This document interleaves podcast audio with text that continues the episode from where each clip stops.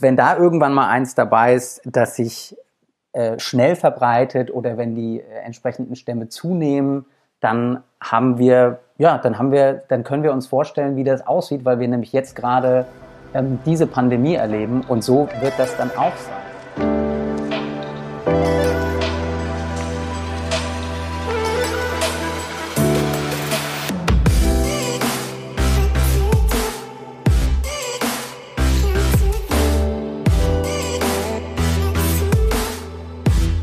Einen wunderschönen guten Morgen, guten Mittag oder guten Abend und herzlich willkommen bei einer weiteren Episode von Vegan, aber richtig. Heute zu Gast ist Niklas Oppenrieder. Niklas ist Mediziner und Co-Founder der Physicians Association for Nutrition, auch kurz genannt PAN, wo unter anderem auch Dr. Michael Greger beratend tätig ist. Er hat es sich zum Ziel gemacht, mit Hilfe von studienbasiertem Wissen der Welt zu zeigen, wie gesund die pflanzliche Ernährung ist. Niklas, vielen Dank, dass du heute hier bist und äh, auch nochmal an dieser Stelle danke, dass du Teil meiner äh, Dokumentation warst und bist, die ähm, übrigens im Mai erscheint. Kurze Schleichwerbung. Ja, einfach vielen, vielen Dank, dass du heute dir die Zeit genommen hast. Ja, ganz herzlichen Dank. Ich freue mich dabei zu sein und bin gespannt auf die Doku. Ich auch, ich auch, ich auch. Ich bin, ähm, ja, es fühlt sich so ein bisschen an, als wenn ähm, hm, so dein Baby geboren wird. Ich habe noch nie ein Baby auf die Welt gebracht, aber ich kann mir vorstellen, dass man ungefähr äh, genauso aufgeregt ist. Ähm, weiß, was du meinst. Wir werden heute mit Sicherheit nicht darum, ja, nicht herumkommen, über den Virus äh, zu sprechen, der aktuell so ungefähr überall ist. Ich weiß nicht, inwiefern du dich dazu äußern willst. Aus, als Mediziner ist das ja immer so ein bisschen kritisch, aber ich würde einfach so, ähm, ja, vielleicht deine subjektive Meinung zu den ähm, aktuellen ähm, ja, Ereignissen hören. Ja, sollen wir damit, sollen wir da anfangen direkt? Gerne. Gerne. Direkt an. Ja, ähm, also für mich als Mediziner, ich habe ja gerade das Glück, äh, oder ja, ich würde, für mich ist es gerade ein Glück, ähm, nicht in der Klinik arbeiten zu müssen. Das machen meine mhm. fleißigen Kolleginnen und Kollegen. Und ähm, für mich persönlich, äh, sowohl genau privat als auch in der Arbeit, hat das natürlich auch zahlreiche Auswirkungen. Und ich, genau, man, ich bin, glaube ich, wie alle anderen auch dabei, das jeden Tag irgendwie neu einzuordnen. Ähm, mhm. Genau, privat noch relativ entspannt, weil wir ein bisschen im ländlichen wohnen. Da sind mhm. die Einschränkungen nicht so groß. Ähm, in der Arbeit heißt das, äh, oder für unsere Arbeit heißt das natürlich auch absolute Digitalisierung aller Inhalte. Das ist ähm, auf jeden Fall eine Herausforderung, aber freut mich auch, weil wir dann jetzt mehr oder weniger dazu gezwungen werden, da in den nächsten Wochen mehr ähm, online anzubieten, auch in Form von Webinaren und so weiter. Das alles, was wir sonst mhm. als Vorträge an zum Beispiel medizinischen Hochschulen gestalten, das wird alles äh, über, ähm, das wird alles online laufen. Das ist ganz gut. Und ansonsten, klar, zu der Gesamtsituation, denke ich, habe ich jetzt auch als, als Mediziner gar keinen anderen Zugang. Ich bin jetzt kein, habe jetzt keinen infektiologischen Hintergrund als äh, alle anderen auch und gucke, was das RKI so jeden Tag ähm, erzählt. Und ähm, äh, genau, versuche mich, oder genau, wir richten uns danach. Und dann kommt. Was, ja.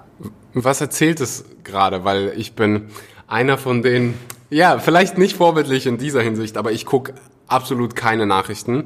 Ähm, und wenn es Social Media nicht geben würde, dann würde ich wahrscheinlich gar nicht wissen, dass es ein Virus gibt. Ja gut, je, je, nach, je, nach, je nach den Kanälen, die man konsumiert, ist, sind, das ja, sind das ja deckungsgleiche Aussagen. Ich finde es ganz schön, dass jetzt dieser Chef-Infektiologe ähm, von der Charité, der Herr Drosten, da zu so einem gewissen Ruhm kommt und ja auch regelmäßig äh, oder auch täglich also im Podcast-Format was dazu sagt. Und ähm, ja, ne, ich meine, wir sind jetzt in der Situation, in, in, der wir eben verhindern, diese, diese riesige Welle, die in Italien quasi schon eingeschlagen ist und das Gesundheitssystem vollkommen überlastet, zu verhindern. Und deswegen gibt es diese mhm. ganzen Einschränkungen im, im täglichen Leben. Ne? Hier wird jetzt ähm, alles runtergefahren, Geschäfte schließen, Restaurants schließen, Leute sollen nicht mehr rausgehen oder zumindest sich nicht in Gruppen irgendwie aufhalten. Ähm, mhm. Und ja, wenn man sich, wie gesagt, RKI, WHO und so weiter anhört, dann macht das ja auch alles Sinn. Und ich hoffe sehr, dass, das, ähm, dass wir in ein paar Wochen wieder zu so ein bisschen Normalität zurückkehren und aber im besten Fall auch was aus dieser ganzen Sache lernen oder mehrere mhm. Sachen lernen. Mhm. Und eine Sache, die ja durchaus auch mit, mit ähm, unserem Hintergrund, sage ich mal, zu tun hat, mit dem Ernährungshintergrund, ist ja schon auch, dass wir vielleicht daraus lernen, ähm, mehr Fokus auf das Thema zu legen, wo diese, wo dieser Virus ähm, im, im Speziellen herkam, aber insbesondere auch, wo denn Erreger herkommen können, die ja vielleicht in der Zukunft noch ähm, auf mhm. ähnliche Weise entstehen. Ne? Das also was ich damit sagen will ist, ja, nee, sag du?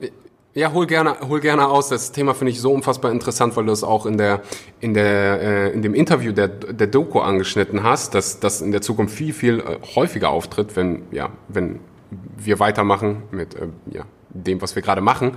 Äh, und wenn wir auf wenn wir über Social Media sprechen, dann habe ich in den letzten Wochen immer wieder diese ja, Beiträge gesehen von, ich folge natürlich ganz vielen veganen Seiten, äh, immer wieder ja Leute, die darauf, ich will nicht sagen, hm, Leute, die immer wieder geteilt haben, dass all diese Viren ähm, die so geläufig sind. Es gibt ja also nicht nur ähm, Corona, sondern auch ähm, von HIV war die Rede, von Ebola, äh, von mehreren Viren, die dadurch entstanden sind, dass wir tierische Produkte essen.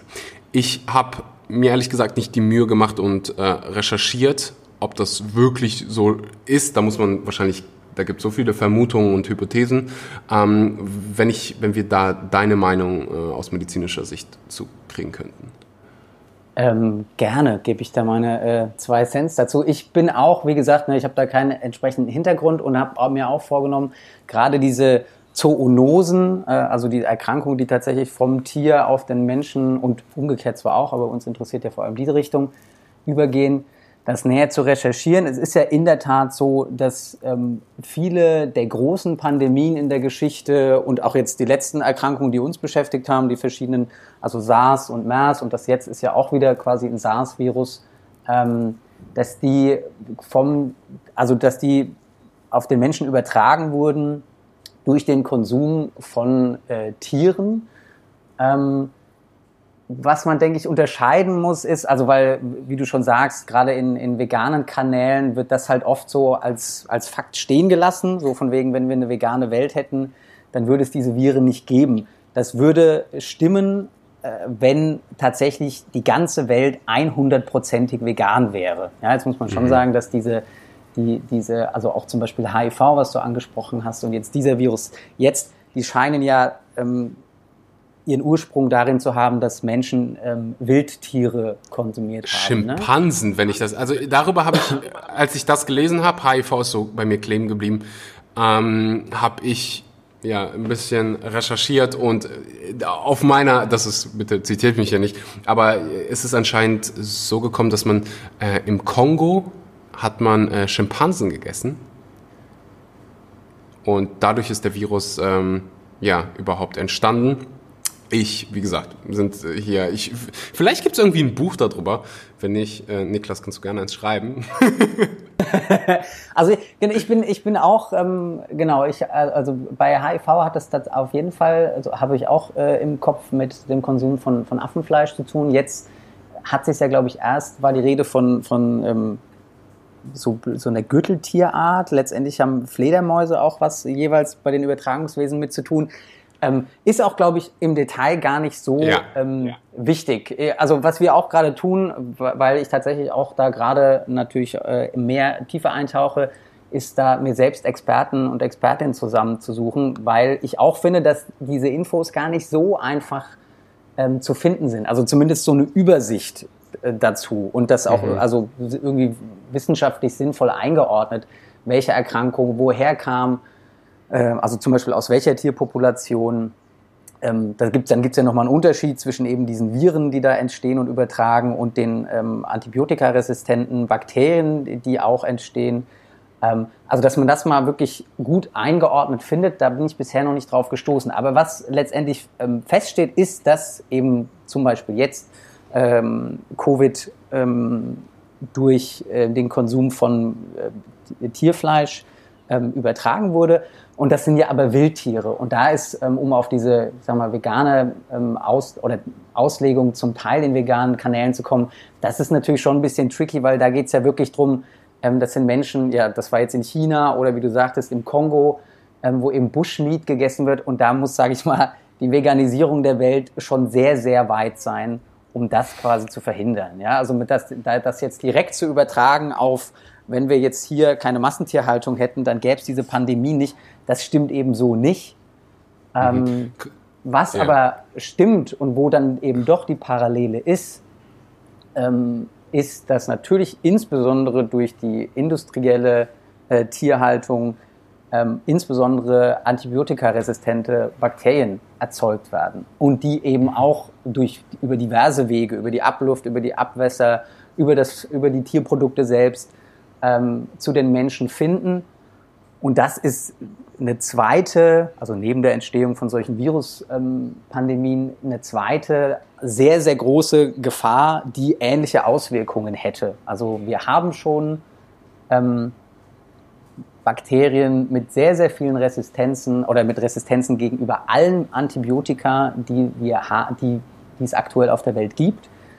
Ähm, und wenn da irgendwann mal eins dabei ist, das sich äh, schnell verbreitet oder wenn die äh, entsprechenden Stämme zunehmen, dann haben wir, ja, dann haben wir, dann können wir uns vorstellen, wie das aussieht, weil wir nämlich jetzt gerade ähm, diese Pandemie erleben und so wird das dann auch sein. Es wird Erkrankungen geben oder vielleicht sogar noch ähm, komplexer, weil ähm, diese Erkrankungen dann eben nicht ähm, sich auf eine bestimmte Risikopopulation beschränken, zwingend, ähm, sondern das sind dann Bakterien, die einfach wie eben Bakterien alle möglichen Leute ähm, ähm, krank machen können und die sind dann nicht mehr durch Antibiotika behandelbar.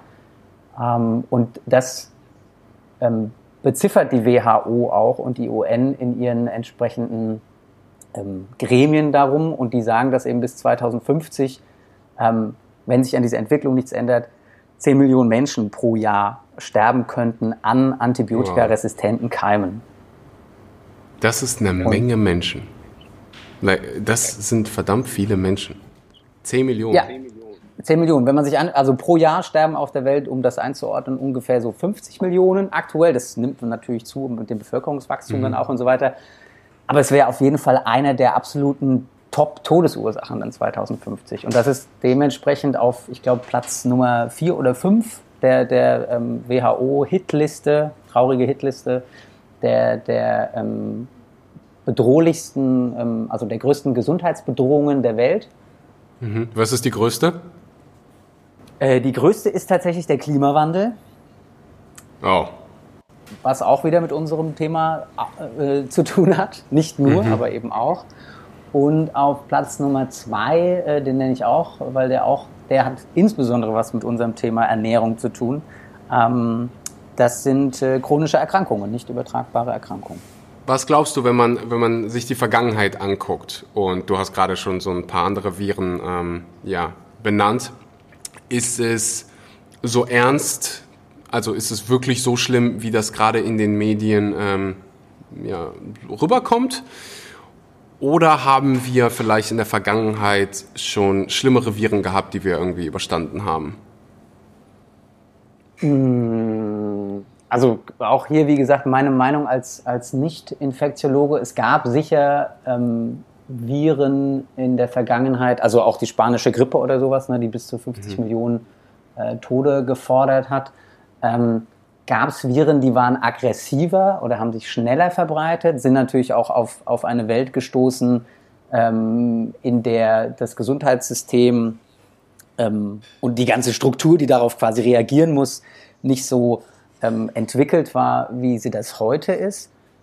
Mhm. Aber ich glaube, dass die, ähm, die Reaktion, die aktuell eingefordert wird, ähm, von, ja, in dem Sinne nicht von den Medien. Also ich, die Medien, die ich konsumiere, würde ich sagen, die ähm, geben vor allem das wieder, was eben gerade äh, von, von gesundheitsinstitutioneller Seite gefordert wird. Das finde ich macht Sinn, wenn man, weil ich glaube, wenn man diese ähm, Kurve eben nicht, äh, wenn man also diese Ausbreitungskurve nicht zum Abflachen bringt und dann tatsächlich in den, in den Status kommt, dass das Gesundheitssystem überlastet ist, dann sind wir in, in, in Zeiten äh, zurückkatapultiert und werden in Situationen katapultiert, ähm, die wir nicht haben wollen. Also aktuell ist es ja so, dass in Italien Ärztinnen und Ärzte zum Teil entscheiden, wer leben darf und wer sterben muss, weil die Beatmungsplätze zu knapp sind. Ähm, und das trifft ja im Zweifel nicht, äh, also ja, das trifft ja in dem, im, im, im Zweifel nicht einfach Menschen, die jetzt ein, ein Problem aufgrund einer Corona-Infektion haben, sondern das betrifft ja dann letztendlich alle im Gesundheitswesen. Also wenn das Gesundheitssystem so brutal überlastet ist, dann trifft das alle, die damit in der Zeit zu tun haben, sei es aufgrund von eigenen chronischen Erkrankungen, sei es aufgrund von irgendwelchen Unfällen, sei es aufgrund von ähm, Geburten, was auch immer. Ähm, und ähm, wenn da die Ressourcen so knapp werden, ich glaube, dann ist einfach die Gefahr da, dass da ähm, neben dem ganzen äh, Leid und den Todesfällen, die dadurch zustande kommen würden, dass das auch gesellschaftlich ähm, schwer zu überblickende Folgen hat. Also wenn die Menschen merken, dass so eine wichtige Stütze wie das Gesundheitswesen ähm, wegbricht, dann ja, wär, bin ich mir nicht ganz sicher, wie die Reaktionen ausfallen und was das mit einer Gesellschaft macht. Und da ähm, ja, das irgendwie möglichst zu verhindern, das halte ich mhm. schon für eine, für eine kluge Sache. Genau so sehe ich das auch und ja, bin allgemein so ein, so ein Fan davon, mit der, ja, mit, mit einem mit einer gewissen Portion Optimismus der ganzen Sache gegenüberzustehen, weil ja, am Ende bringt es nichts, irgendwie hysterisch zu sein und sich um Klopapier zu schlagen. Hm, du hast Antibiotika äh, angesprochen, du hast den Klimawandel angesprochen als Bedrohung für die, für die Menschheit. Und ich weiß auch, dass du immer wieder, ähm, ja, wenn man dir die, die Frage stellt, Fehlernährung ansprichst. Kannst du erklären, inwiefern Ernährung eine Bedrohung für uns ja, Menschen sein wird und vielleicht auch schon ist? Ähm, ja, also das kann man, kann man gerne, kann man echt sehr gut auch an dem jetzigen Beispiel tatsächlich und an diesen drei Punkten, die wir schon besprochen haben, äh, festmachen. Ähm, wir haben genau die drei großen Bedrohungen, äh, gesundheitlichen Bedrohungen, äh, chronische Erkrankungen, Klimawandel und Antibiotikaresistenzen. Und bei allen dreien spielt Ernährung eine mehr oder weniger große Rolle. Und ähm, zum, wir, wir fangen einfach mal mit, mit, den, mit den chronischen Erkrankungen an. Ja? Das sind die Klassiker, mhm. Herzerkrankung, Diabetes, Übergewicht, Krebserkrankungen. Und ähm, da ist ja ähm, allseits bekannt, äh, dass das vor allem äh, lebensstilbedingte Erkrankungen sind. Das heißt, man kann die sehr, sehr weit dezimieren, wenn man die guten, gesunden Dinge tut, nämlich sich gesund ernähren, sich ausreichend bewegen, nicht zu rauchen, äh, kein Alkohol zu trinken, ähm, etc.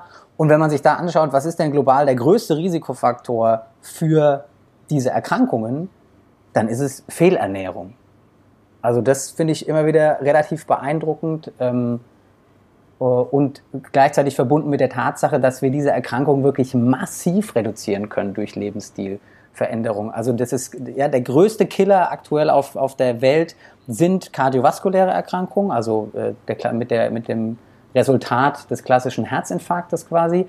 Ähm, das ist das größte Problem aktuell für unsere Gesundheits für unser Gesundheitswesen mit all dem, was damit verbunden ist. Ja, Todesfälle, ähm, verringerte Lebensqualität für die Patientinnen und Patienten, aber natürlich auch die entsprechenden Kosten im Gesundheitswesen und der Fokus auf diese Erkrankung im Gesundheitswesen. Und diese Erkrankung kann ich zum Beispiel, das ist ein Statement von der WHO, um 75 Prozent ähm, verringern. Also dann wären drei Viertel aller dieser Herzerkrankungen wären dann nicht mehr da, wenn wir uns alle möglichst gesund verhalten würden. Und das ist natürlich ähm, eine Wahnsinnszahl, wenn man sich überlegt, was das bedeuten würde. Wie gesagt, natürlich deutlich weniger tote und kranke Menschen. Das ist absolut, das ist an sich schon, schon äh, das wichtigste Ziel. Aber es würde natürlich auch das Gesundheitswesen ähm, massiv verändern, in dem Sinne, dass plötzlich ganz viele Kapazitäten wieder frei werden für ähm, andere Erkrankungen zum Beispiel, um andere Erkrankungen ähm, erforschen und behandeln zu können, die vielleicht nicht einfach so lebensstilabhängig sind. Ähm, und da ist auch wieder die, die Parallele zu der aktuellen Situation. Ja? Ich kann das Gesundheitssystem massiv entlasten, dadurch, dass ich, dass wir uns gesund verhalten, weil das nämlich auch äh, im Übrigen ziemlich schnell geht. Wenn man anfängt, einen gesunden Lebensstil zu prägen, dann ähm, merkt man da recht schnell Veränderungen und kann deswegen auch meiner Meinung nach im Rahmen der aktuellen Situation ähm, da was fürs, für, für, die, für, die, Allgemeinheit tun, wenn man sich ähm, gesund verhält und eben in erster Linie gesund ernährt. Da sind wir eigentlich hergekommen. Ne? Ernährung ist der größte mhm. Risikofaktor, das heißt, das ist die größte Stellschraube. Was ist mit, sagen wir, Harald, der jetzt gerade zuhört und der vielleicht schon äh, einen Herzinfarkt hatte oder Herzinfarkt gefährdet ist oder einer von diesen ja, chronischen Erkrankungen, die du gerade erwähnt hast, schon Harald hat dich schon. Was kann also besteht überhaupt noch Hoffnung für Harald? Na, definitiv. Also das ist ja auch was, das wird so in, in, in zunehmend in Vorträgen so ein bisschen als Paradigmenwechsel ähm, in der Therapie von diesen chronischen Erkrankungen, insbesondere kardiovaskulären Erkrankungen und auch zum Beispiel insbesondere Diabetes Typ 2 ähm, bezeichnet. Ähm, nämlich, dass diese Krankheiten, die wir ja aktuell im Gesundheitswesen ähm, eher managen, ne, das sagt man, es gibt auch so Disease Management Programme, nennt sich das, weil eigentlich in uns drin ist und weil wir glauben, das seit Jahrzehnten zu wissen, dass das eben chronische Erkrankungen sind und gegen die kann man eigentlich nichts machen. Das ist halt, weil das ähm, in, der, in, den, in, in den Genen drin ist. Genau, das hört man ganz, ganz oft, Gene. Genau, ne, die Oma hat das schon gehabt, äh, der Onkel mhm. hat es auch und wer auch immer. Und ähm, alles, was man da jetzt an gesundem Lebensstil entgegensetzen kann, ähm, also wird vielleicht zum einen wird, wird auch belächelt und zum anderen wird, findet man sich aber auch damit ab, dass man eben sein Leben lang ähm, Medikamente nehmen wird müssen, dass man bestimmte Prozeduren über sich ergehen lassen muss. Ähm, ja, auch bei, also gerade bei, bei Herzerkrankten oder bei so einer kardiovaskulären Erkrankung ist das ja auch typisch, dass dann irgendwann, genau, kommt der erste Herzinfarkt, dann kriegt man so ein Stent, also so ein kleines Röhrchen in die, in die Gefäße, die das Herz versorgen, sodass das Blut da wieder gut durchfließen kann. Ähm, und dann habe ich, wird, wird der, der wird aber nicht bis an mein Lebensende halten, sondern dann, dann geht das da wieder zu oder das geht an einer anderen Stelle zu und ähm, genau, darauf richtet man sich quasi ein. Und, ein. und wenn man sich jetzt die Forschung zu einer wirklich konsequenten Lebensstilumstellung ansieht, dann äh, gibt es für, für Harald definitiv Hoffnung, weil man sieht, dass sich das ähm, eben, wenn ich, insbesondere wenn ich mich vollwertig pflanzenbasiert ernähre, ich, aufhören zu rauchen ist natürlich auch eine super Idee, bisschen Bewegung ist auch eine super Idee. Wenn ich das umsetze, dass diese Erkrankung zurückgeht, dass ich, ähm, dass die eben nicht bis an mein Lebensende bleiben muss oder sich beziehungsweise bis an mein Lebensende langsam auch verschlechtert, sondern dass das besser wird und dass das, ähm, und das, da sind ja Mediziner und Medizinerinnen immer sehr vorsichtig, zum Teil tatsächlich auch heilbar ist. Also dass ich diese Erkrankung dann einfach nicht mehr habe. Das gilt insbesondere für den Diabetes Typ 2. Menschen, die jahrelang ähm, Insulinspritzen, entsprechende ähm, äh, Medikamente nehmen, die stellen sich um und dann können die ihre Medikamente reduzieren und dann müssen die irgendwann diese Medikamente ähm, gar nicht mehr nehmen und sind damit de facto diese Krankheit los. Mhm. Das sind so zwei unfassbar wichtige äh, Punkte, die du angesprochen hast. Und ich glaube, dass die wenigsten Menschen oder das allgemein, so der Durchschnittsdeutsche sich dessen nicht bewusst ist.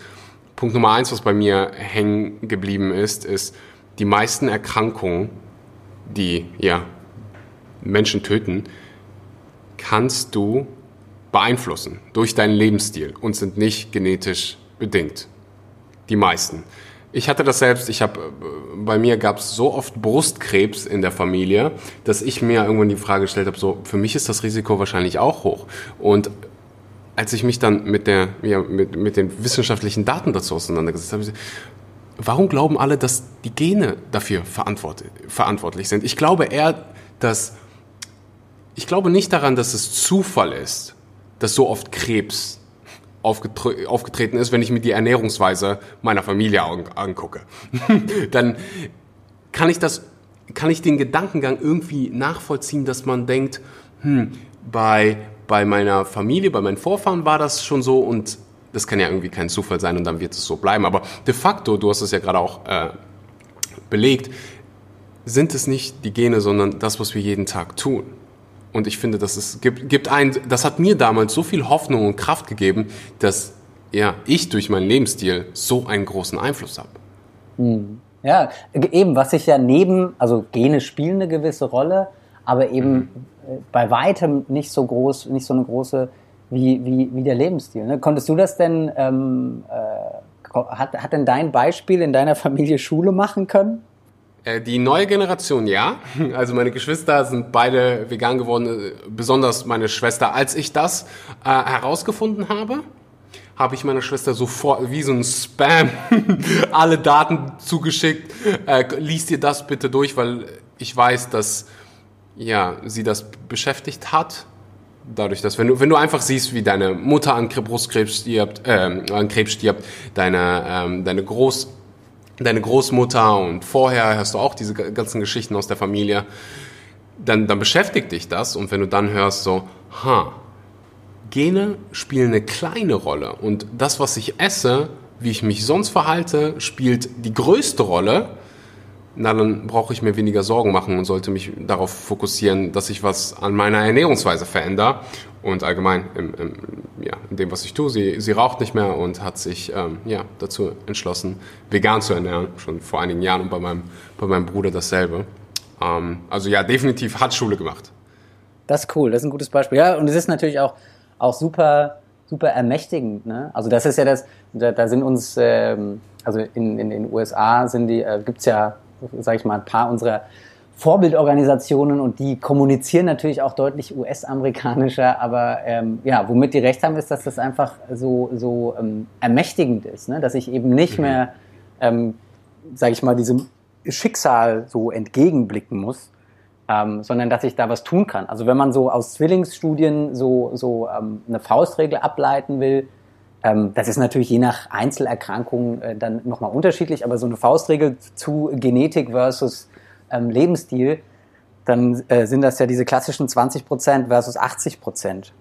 Ähm, mhm. Und ähm, ja, genau, ich, das kann ich mir, oder das wäre das wäre tatsächlich schön, wenn das häufiger vermittelt mhm. wird, weil ich tatsächlich glaube, dass viele Menschen das dann für sich als, als Ermächtigung verstehen, verstehen, um eben ganz, ja, um sich quasi nicht diesem Schicksal ergeben zu müssen, sondern da eben ähm, was tun zu können. Und das Grandiose daran ist ja, und das ähm, also betrifft die Wirkung von Ernährung auf, oder von anderen Lebensstilfaktoren auch, aber insbesondere Ernährung auf unseren Körper, als auch die Wirkung von, äh, von einem Ernährungsmuster auf letztendlich das, die globale Gesundheit, ist ja, dass man einfach unfassbar viele gute ähm, Nebeneffekte hat. Ja, also ich, äh, weiß ich nicht, wenn ich meinen Diabetes Typ 2 zurückdrehen kann, dann ist damit ja nicht nur mein Typ 2 Diabetes zurückgedreht, sondern dann habe ich das Risiko für ganz viele andere Erkrankungen äh, genauso zurückgedreht, bin höchstwahrscheinlich deutlich fitter und vitaler ähm, und ähm, kann mein Leben ganz anders genießen. Meine ähm, Angehörigen und lieben äh, Familienmitglieder und Freunde haben, äh, also müssen sich weniger Sorgen machen oder entsprechend vielleicht sogar ihre, ihren, ihr Leben um bestimmte Aspekte äh, dieser Erkrankung zum Beispiel sortieren. Also das hat ja ganz, ganz viele ähm, ähm, positive mhm. Nebeneffekte. Ne? Das Gefühl habe ich immer dieses Gefühl von, mh, hm, mich macht das einerseits traurig, aber auch wütend, wenn ich dann im Krankenhaus bin und ich sehe dann, dass Menschen, die gerade am Herzen operiert worden sind oder die Diabetes haben, die werden operiert und dann als nächstes liegen sie im Bett und dann kriegen sie das, ähm, die, ich nenne es jetzt mal Speisekarte, da wird es wahrscheinlich ein anderes Wort für geben. Und fünf Minuten später essen sie genau das, was sie dahin gebracht hat. Und das, ja, ja. Wenn du weißt, was ich meine.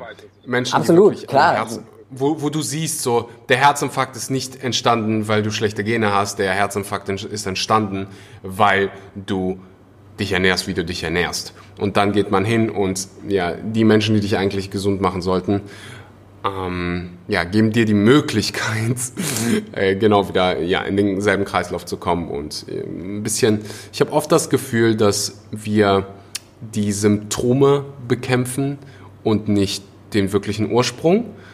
Und ja, vielleicht, vielleicht liege ich da falsch. Du bist Mediziner, sag mir gerne, was, was du davon hältst. Ähm, Gerade auch in, in Hinblick wie viel wir Leuten vermitteln, die Medizin studieren in, in, in Hinsicht auf Ernährung? Mhm. Ähm, nee, also mit dieser, mit dieser Symptombekämpfung ähm, und, und Vernachlässigung der Ursachen hast du natürlich vollkommen recht. Es gibt auch, also das ist auch letztendlich in der Medizin relativ unumstritten, ähm, dass, äh, ja, dass wir da diesem, diesen Fehler begehen, uns da so symptomorientiert zu verhalten und die Ursachen außen vor zu lassen.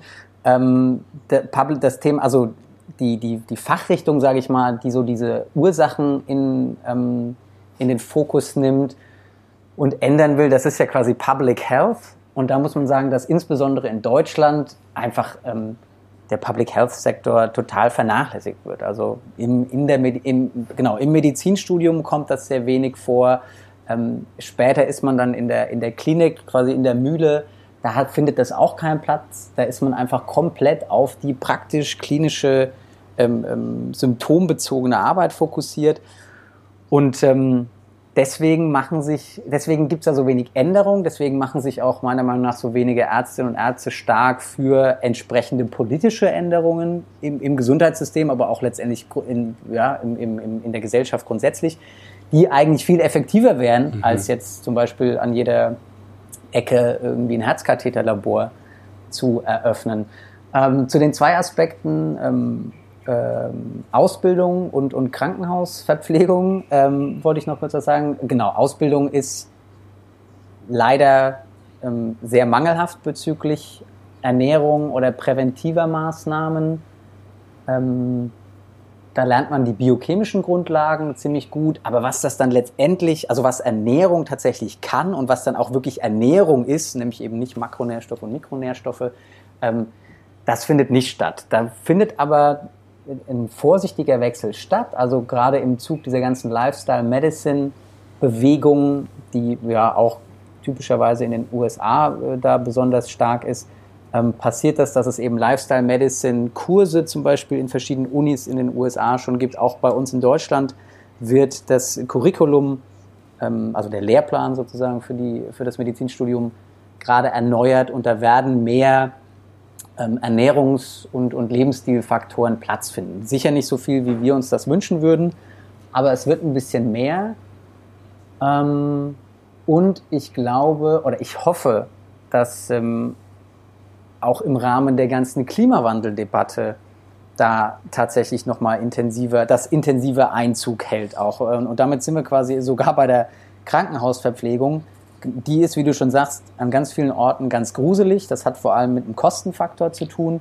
Ähm, und da haben wir zum Beispiel, oder da hat die eine deutsche Krankenversicherung, die BKK Provita, zusammen mit dem Deutschen Krankenhausinstitut, wir waren da auch beteiligt, äh, eine Leitlinie veröffentlicht für Krankenhäuser, wie sie denn eine vollwertige pflanzliche Ernährung hinkriegen können, ähm, ohne da, sag ich mal, finanziell irgendwie mehr ausgeben zu müssen. Äh, mhm. Und die Argumentation für Krankenhäuser, sich da umzustellen, die fußt genau auf diesen, äh, auf diesen Gründen, die wir schon hatten und die fußt insbesondere auf der Klimawandel-Debatte. Ähm, also genau, mhm. letztendlich wissen wahrscheinlich die meisten deiner Zuhörerinnen und Zuhörer, ähm, dass ähm, Ernährung sehr viel mit Klimawandel zu tun hat, insbesondere tierische Produkte, ähm, sehr ressourcenintensiv und, und äh, sind und, und viele Treibhaus, für viele Treibhausgase verantwortlich sind. Und weil der Klimawandel ja insbesondere eine medizinische Bedrohung ist, wir haben es ähm, vorhin, vorhin gehabt, auf Platz 1 bei den WHO Global Health Threats, ist das natürlich auch fürs Gesundheitssystem relevant und kann als Argumentation dienen, pflanzliche Ernährung ähm, zu forcieren. Mhm. Ähm, insofern passiert ein bisschen was. Wir sind sicher noch ganz weit weg von dem Idealzustand. Ich bin aufgrund einer Erkrankung im Krankenhaus, kriege da super tolles, leckeres, äh, vollwertiges pflanzliches Essen, kriege da auch Informationen dazu, gehe dann aus dem Krankenhaus irgendwann nach Hause und bin angebunden in, in eine Infrastruktur, die mir weiterhin hilft in einer Ernährungsumstellung und so weiter. Ähm, davon sind wir noch weit weg, aber ich bin ehrlich gesagt schon relativ hoffnungsvoll, dass da in den nächsten fünf bis zehn Jahren aus all diesen, aufgrund all dieser guten Argumente und mhm. auch, auch, aufgrund der, der Popularität von pflanzlichen äh, Lebensmitteln mittlerweile, ähm, ähm, ja, denke ich, dass, dass, dass das vielleicht schneller gehen könnte, als mhm. ähm, wir das denken. Als allererstes mal vielen Dank, dass du die BKK Provita ansprichst. Die ist nämlich ab heute äh, Mitsponsor des Podcasts. Also vielen Dank für, für, für, die Werbung. Jetzt brauche ich äh, keine Werbung mehr schalten mehr. Infos und den Link dazu gibt's in der äh, Podcast-Beschreibung. Ist halt eine, eine Krankenkasse, die sich klar für die vegane Ernährung ausspricht und ähm, ja, Benefits für Veganer haben. Du kannst äh, sowas wie Vitamin B12-Tests werden in dem Bonusprogramm erstattet. Vitamin B12 als Supplement, Omega-3, Vitamin D, kannst du alles einreichen. Kochkurse, äh, vegane Kochkurse werden ebenfalls in dem Bonusprogramm erstattet. Also äh, ich weiß nicht, wer da das Sagen hat bei der BKK Provita, aber ich feiere den Kerl oder eventuell auch die Frau. Und dann will ich einfach mal ganz frech die Frage stellen, die Frage stellen Warum ist das so? Warum glaubst du, dass diese Krankenhäuser und nicht nur die Krankenhäuser, sondern das Gesundheitssystem und auch entsprechend die Politiker, ich bin mir sicher, dass die sich darüber im Klaren sind, dass es nicht das Richtige ist, die Symptome nur zu bekämpfen. Deshalb äh, offene Karten. Ich habe keine Ahnung, warum das so ist. Ich würde einfach deine Meinung gerne hören. Warum geht man nicht hin und bekämpft wirklich die Ursache und spielt dieses Spiel, das wir aktuell spielen? Ist es Geld? Ist es also ich, ich, ich weiß es, äh, ich, im Endeffekt weiß es wahrscheinlich niemand.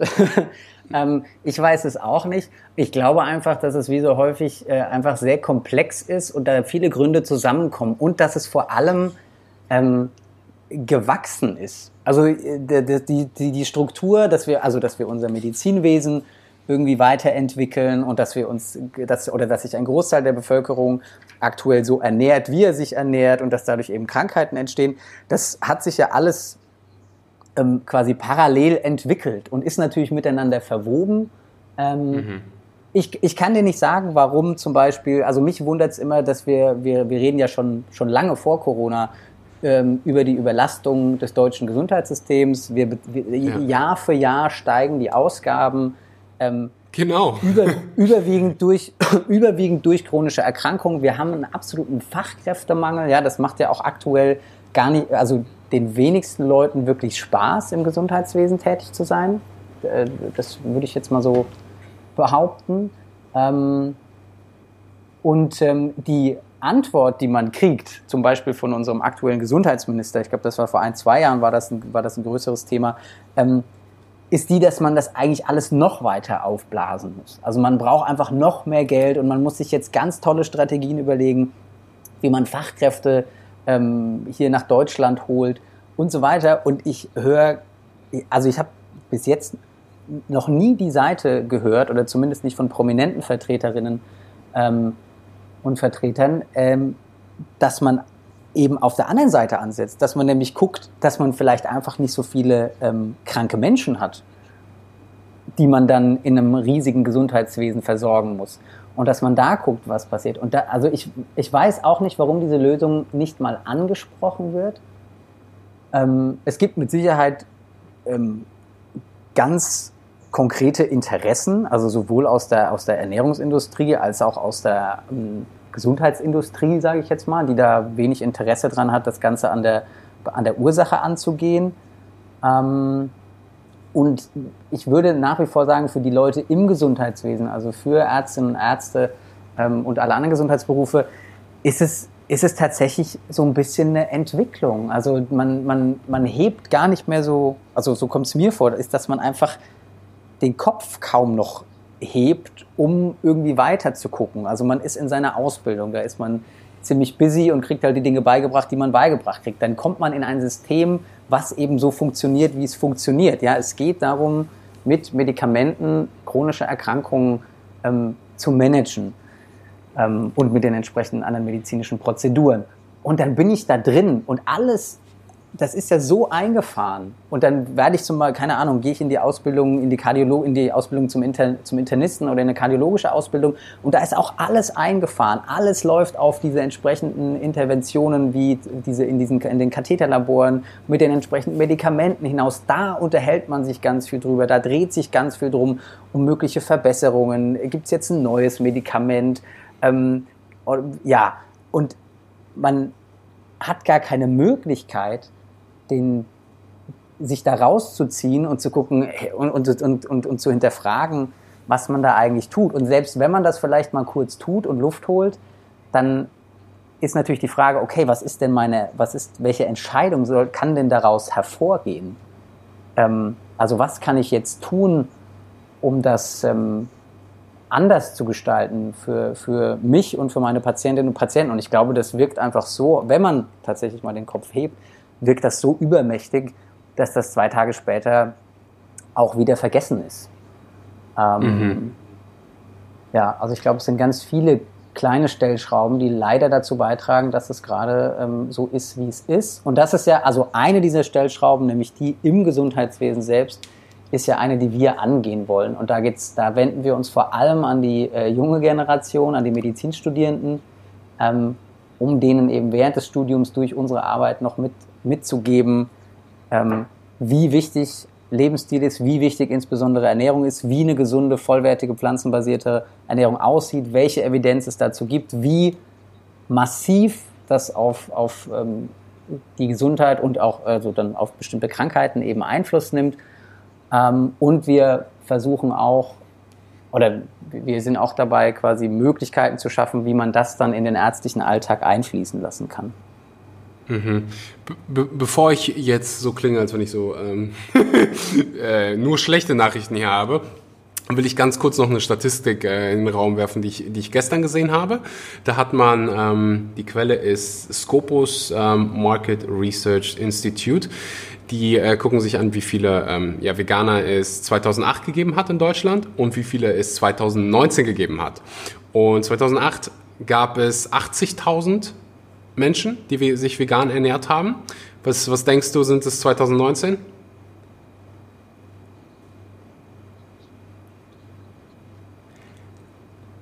Eins Millionen Menschen.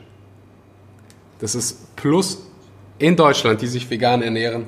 Das ist plus 1625 ähm, Prozent.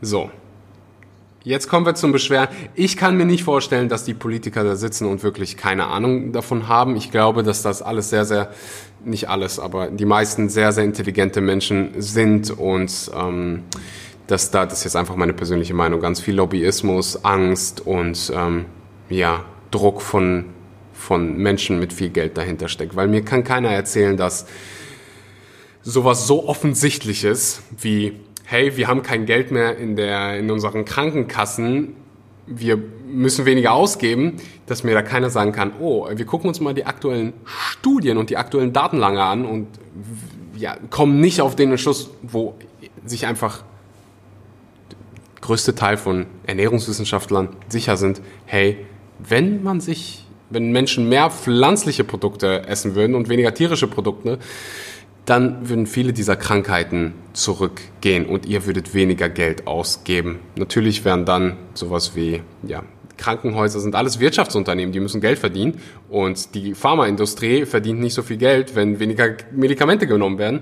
Ähm, das ist so meine Theorie, aber ja. Ähm, ja, also ganz kurz zu den äh, zu den äh, zu den äh, äh, Veganern, die sich äh, so äh, toll vermehrt haben. Ich hoffe, die sind, das ist natürlich auch unsere unsere Message und ja auch deine Message, äh, sich eben vollwertig dann vegan mit den ähm, zum, mit mindestens Vitamin B12 Supplement und so weiter zu ernähren. Also das ist tatsächlich auch so eine so eine ja, so eine Mini-Herausforderung, die vielleicht noch dazu kommt, genau, dass die Leute eben möglichst pflanzlich sich ernähren sollen. Und ähm, genau, dass es mehr Veganerinnen und Veganer werden, das ist absolut zu begrüßen.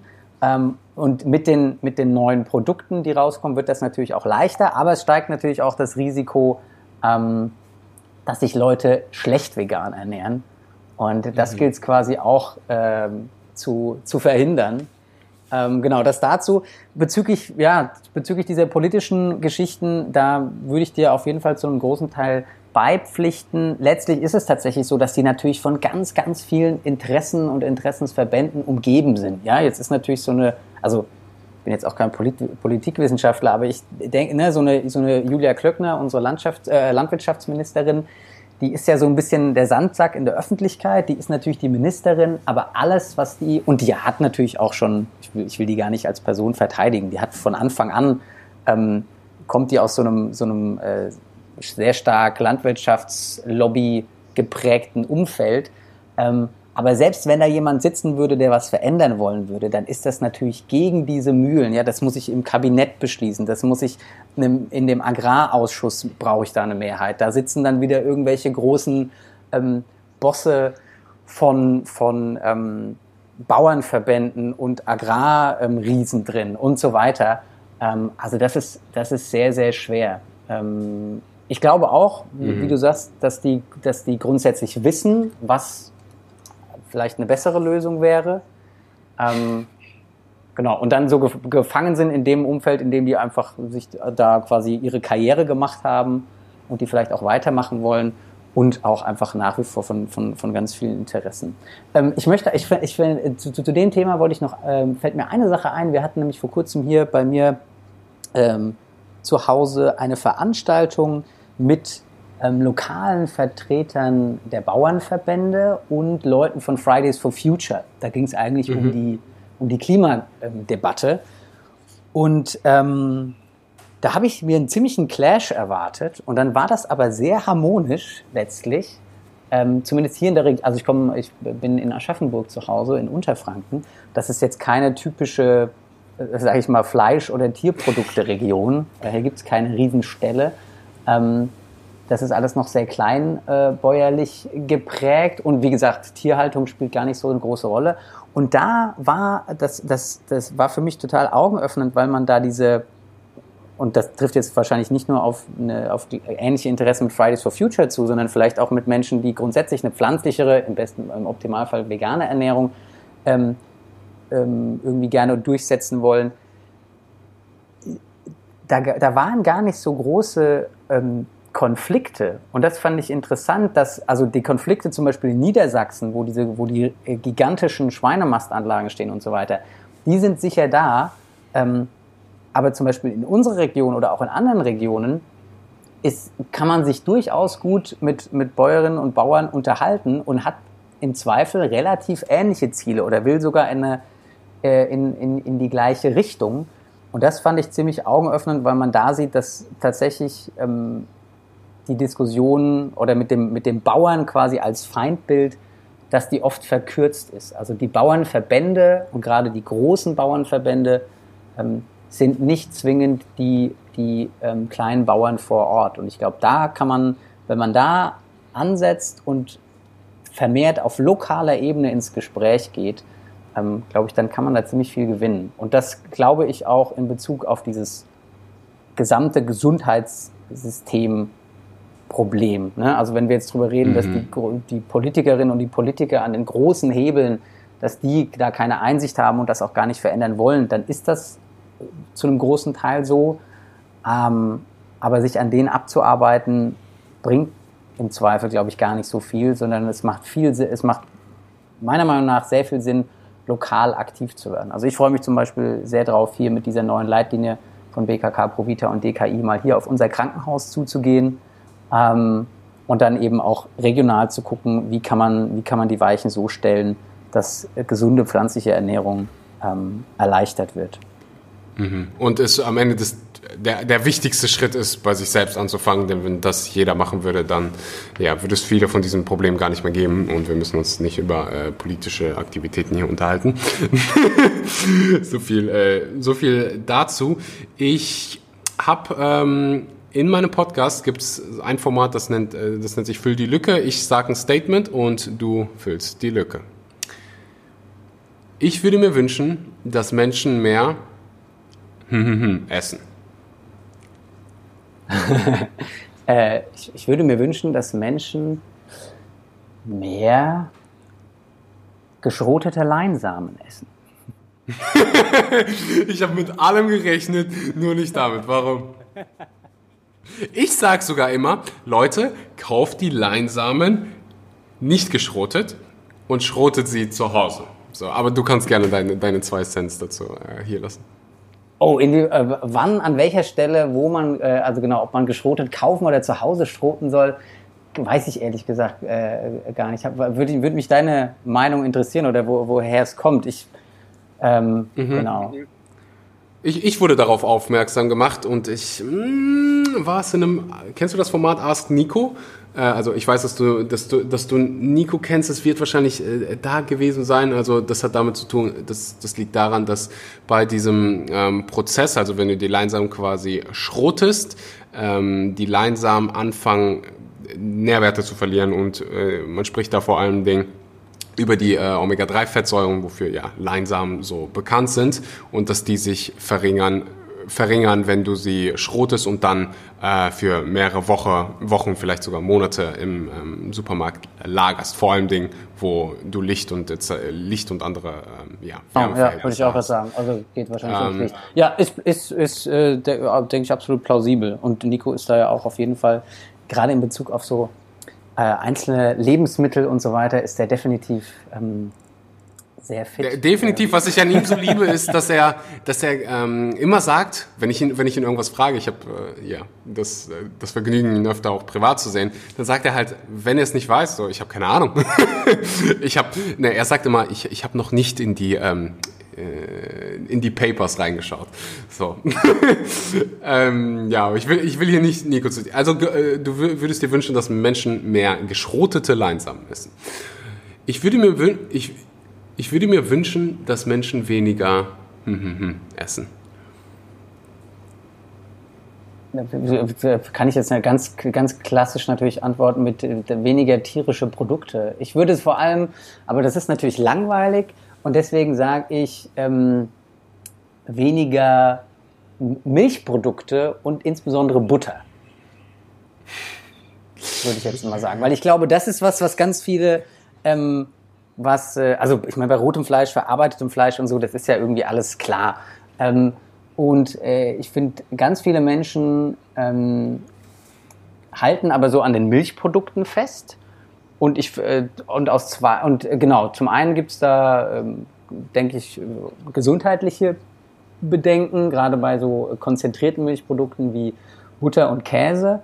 Zum, an, zum Zweiten ist es total einfach, das quasi zu ersetzen, finde ich mittlerweile. Also das wird ja auch, soweit ich das mitkriege, sind ja diese ganzen Pflanzendrinks auf, auch ordentlich auf dem Vormarsch, ähm, zu Recht. Ähm, und zum Dritten ist vielen Menschen nicht bewusst, wie, welchen riesigen ökologischen Impact äh, gerade solche konzentrierten Milchprodukte wie Butter und Käse haben. Also ich glaube, Butter ist immer unter den, wenn man das vergleicht mit rotem Fleisch und, ähm, und so weiter, dann ist Butter ganz, ganz vorne mit dabei, weil man so unfassbar viel Milch braucht, ähm, um Butter herzustellen, dass das auch ein gigantischen, gigantischer Ressourcenverbrauch ähm, und, und äh, Treibhausgase bedeutet. Und ich finde, genau, alle, das ist super einfach zu ersetzen oder im besten Fall sogar einfach zu reduzieren.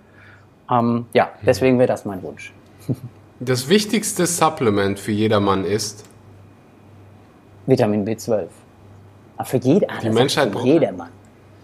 Ähm, ja, oh, da, da habe ich gar nicht so krass drüber, aber erzähl gerne. Ich würde trotzdem noch, äh, wenn du mich fragen würdest, würde ich tro wahrscheinlich trotzdem noch B12 sagen. Ich würde auch B12 sagen, zum einen, weil, weil ähm, sehr un, also vielen, vielen, an vielen Orten immer noch nicht bekannt ist, dass tatsächlich viel mehr Menschen einen Vitamin B12-Mangel haben als jetzt Leute, die als nur Leute, die sich strikt vegan ernähren. Ähm, mhm. Und ich würde sogar sagen, wenn man den, also die Empfehlungen, wenn man sich jetzt Eat Lancet anschaut, wenn man sich die neuen kanadischen ähm, äh, Leitlinien zur Ernährung anschaut, und ich denke, das werden wir in den nächsten Jahren noch vermehrt sehen, das wird alles immer pflanzlicher. Und ähm, dann ist es einfach so, dass ich in unserer modernen Lebensmittel- und also Agrarindustrie und so weiter, Lebensmittelherstellung eine gewisse Hygiene habe, da habe ich und dadurch nicht genug Vitamin B12 habe. Und dann kann ich auch, also wenn ich mich nach Eat Lancet ähm, ernähre oder nach den Blue Zones und so weiter, 90, 95 Prozent pflanzlich, dann äh, werde ich durch diese wenigen Prozent tier, tierische Produkte auch nicht mein Vitamin B12 decken. Und deswegen ähm, wird Vitamin B12 auch noch wichtiger werden. Und es ist ja jetzt schon deutlich wichtiger, als man überhaupt denkt, weil tatsächlich sehr, sehr viele Menschen gerade im, im Alter über 50 äh, einen, einen Vitamin B12-Mangel haben. Also in den USA ist es ja schon so, dass äh, es die allgemeine Empfehlung gibt, über 50 Vitamin B12 zu supplementieren. Und ich denke, das wird ähm, auch ähm, weiter Schule machen und in, in Zukunft auch bei uns eine Empfehlung sein. Mhm. Bevor ich zur aller, allerletzten Frage komme, äh, wo kann man deine Arbeit finden? Ähm, ja, ich habe am Anfang angesprochen, die hat mir fast meine Zunge verdreht, Physicians Association for Nutrition, äh, kurz genannt PAN. Ähm, wo, wie kann man, also was ist überhaupt der Hintergedanke ähm, ja, dieser Association? Ähm, ja, ähm, also das kann man finden auf pan-int, also pan-int.org. Ähm, das ist unsere Website. Wir haben auch einen Facebook-Kanal äh, äh, und einen Instagram-Kanal. Sehr gerne äh, liken natürlich. Der Hintergedanke unserer Organisation, wir sind eine ärztlich-ernährungswissenschaftliche Organisation. Wir wollen, dass vollwertige pflanzliche Ernährung ein deutlich zentralerer Teil des Gesundheitswesens wird. Ähm, und darauf aufbauend wollen wir das Problem, was wir vorhin angesprochen haben, dass viel mehr Menschen aus den Gesundheitsberufen sich dafür einsetzen, dass eine vollwertige pflanzliche Ernährung auch in der Gesellschaft viel einfacher zugänglich ist. Das heißt, äh, äh, äh, ja, im Gegensatz zu dem, was man jetzt so an aller Orten und günstig kriegt, ähm, und was wir tun, ist, wir machen ganz klassische Aufklärungsarbeit. Das heißt, wir gehen an medizinische Hochschulen, wir sind an medizinischen Kongressen, wir veranstalten selber einen Kongress, der jetzt leider für dieses Jahr aufgrund der Corona-Krise abgesagt wurde. Das ist die Wetschmet. Ähm, wir sind genau, sind aber auf anderen Kongressen. Wir haben entsprechende Online-Inhalte. Also wir bilden insbesondere Menschen im Gesundheitswesen, insbesondere Medizinstudierende und Ärztinnen und Ärzte in diesem Bereich quasi fort ähm, das ist die eine äh, Ebene. Die andere Ebene ist, wir versuchen Möglichkeiten zu schaffen, dieses Wissen auch tatsächlich in den medizinischen Alltag, Alltag zu bringen. Also aktuell, selbst wenn ich das alles weiß, bei, am Beispiel Arzt, ist es sehr schwer, meine Patienten ähm, da entsprechend zu begleiten und denen Möglichkeiten an die Hand zu geben, wie sie diese Ernährungsumstellung erfolgreich äh, bewältigen können. Das braucht es zum einen im Gesundheitssystem, das ist aber, sind sehr dicke Bretter und es braucht auch bessere Tools außerhalb. Also wenn es jetzt das, das Optimum wäre, zum Beispiel, wenn wir von irgendeiner ähm, bekannten Universität, sagen wir mal der Charité in Berlin, wir arbeiten äh, da zum Beispiel mit denen zusammen, ähm, wenn wir einfach eine App hätten, die vertrauenswürdig ist für Leute im Gesundheitswesen, die zum Beispiel Menschen also insbesondere Patientinnen und Patienten in ihrer Ernährungsumstellung begleitet. Das wäre grandios. Dann könnte die von Ärzten und Ärztinnen einfach empfohlen werden. Ähm, die müssten selber gar nicht mehr so viel dazu sagen, weil sie dafür auch gar keine Zeit haben und auch nicht dafür bezahlt werden. Ähm, das ist quasi so die zweite Ebene, also wie kann dieses Wissen umgesetzt werden. Und die dritte Ebene ist die, die ich ganz am Anfang schon hatte. Wir brauchen viel mehr Menschen im Gesundheitswesen, die sich für bestimmte politische Änderungen einsetzen, ähm, die dann zur Folge haben, dass wir uns alle einfach gesünder verhalten. Ja, das sind so Klassiker, die auch von bestimmten Public Health Organisationen in Deutschland schon seit Jahren und Jahrzehnten gefordert werden. Das sind bestimmte steuerliche Änderungen, dass zum Beispiel verarbeitete Produkte und tierische Produkte höher besteuert werden, dass unverarbeitete pflanzliche Produkte möglichst niedrig, bestenfalls sogar gar nicht besteuert werden, ähm, dass ähm, Werbung von Junkfood, die auf Kinder abzielt, verboten wird und so weiter und so weiter. Es gibt ganz viele Mechanismen, die man politisch umsetzen kann und die den allergrößten Hebel haben, um, dafür zu, äh, um eben dafür zu sorgen, dass sich ein Großteil der Gesellschaft viel vollwertiger und viel pflanzlicher ernährt. Ja. Das, ist, das sind unsere Ziele und die, die ähm, Aufgabenfelder, auf denen wir da tätig sind. Das lässt mich auf jeden Fall heute äh, beruhigter einschlafen, dass es äh, solche Organisationen gibt. Deshalb äh, an dieser Stelle von allen, die jetzt hier gerade zuhören, vielen, vielen Dank für ähm, all die Mühe und ich kann mir vorstellen, dass es äh, anstrengende Arbeit sein kann, vor allen Dingen, wenn man ja sich mit Menschen unterhält, die ähm, das Ganze ein bisschen anders sehen als wir. Kommen wir zur allerletzten Frage. Stell dir vor, du hättest eine Zeitmaschine und du könntest dich mit deinem 18 Jahre alten Ich unterhalten. Die Frage hier wird jedem meiner Podcast-Gäste gestellt und äh, ich bin gespannt auf deine Antwort. Also was würde ich meinem 18-jährigen Ich sagen? Genau. Hm, Ha, eine ganze Menge. Ähm, in Bezug auf, unsere, auf, auf unser Thema definitiv einfach das Thema zu entdecken, viel früher zu, zu, zu schnallen, dass Medizin und Gesundheit und Ernährung so unendlich viel miteinander zu tun haben. Das hat nämlich auch bei mir bis nach dem Studium gedauert und das war viel zu lang. Ähm, ich würde ihm auch sagen, dass äh, auch, ein, auch ein Klassiker, aber stoße ich auch immer noch jetzt in, ähm, ähm, in meinem Leben häufig drauf, lieber Dinge machen äh, als Dinge sein lassen. Es ist, finde ich, tatsächlich so, dass ich es meistens bereue, Dinge, die ich mir mal so grob überlegt habe, nicht gemacht zu haben, als sie zu machen. Mhm. Ähm, und was würde ich ihm noch sagen, meinem 18-jährigen Ich? Nicht so viel Zeit, oh, das klingt jetzt total äh, opermäßig, aber tatsächlich, ähm, und das gilt für meine Jugend und für meine Studienzeit, nicht so viel Zeit mit, äh, ähm, mit, mit, mit Saufen und Party verplempern. Das ist im Nachhinein echt total langweilig, über so viele Wochenenden das Gleiche zu machen, statt irgendwelche geilen Projekte mit irgendwelchen geilen Leuten äh, zu reißen. Schöner hätte ich den Podcast nicht beenden können. Niklas, vielen Dank für deine Zeit, für deine Arbeit. Vielen Dank für dich fürs äh, Zuhören. Wenn du bis an dieser Stelle zugehört hast, dann ähm, teil die Episode mit deinen Freunden, mit deinen Nachbarn auf Instagram, mit deinen Lehrern. Ähm, tag mich. Ähm, ich werde wahrscheinlich, ich werd, nicht nur wahrscheinlich, ich werde hundertprozentig auch Pan in der Beschreibung äh, verlinken, damit ja wir einfach, wir sollten solche ähm, Organisationen unterstützen und ja, einfach gespannt. Wir hoffen gespannt darauf, Niklas, dass äh, ihr was bewegt.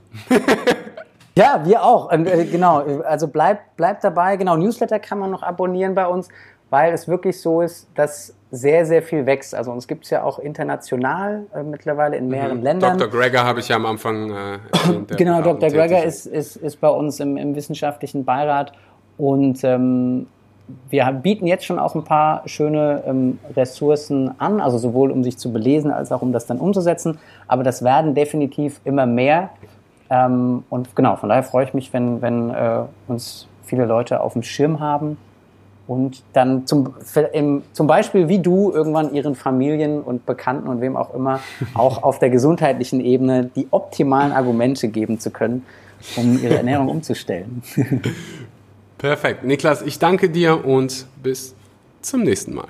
Danke dir, Axel. Bis bald.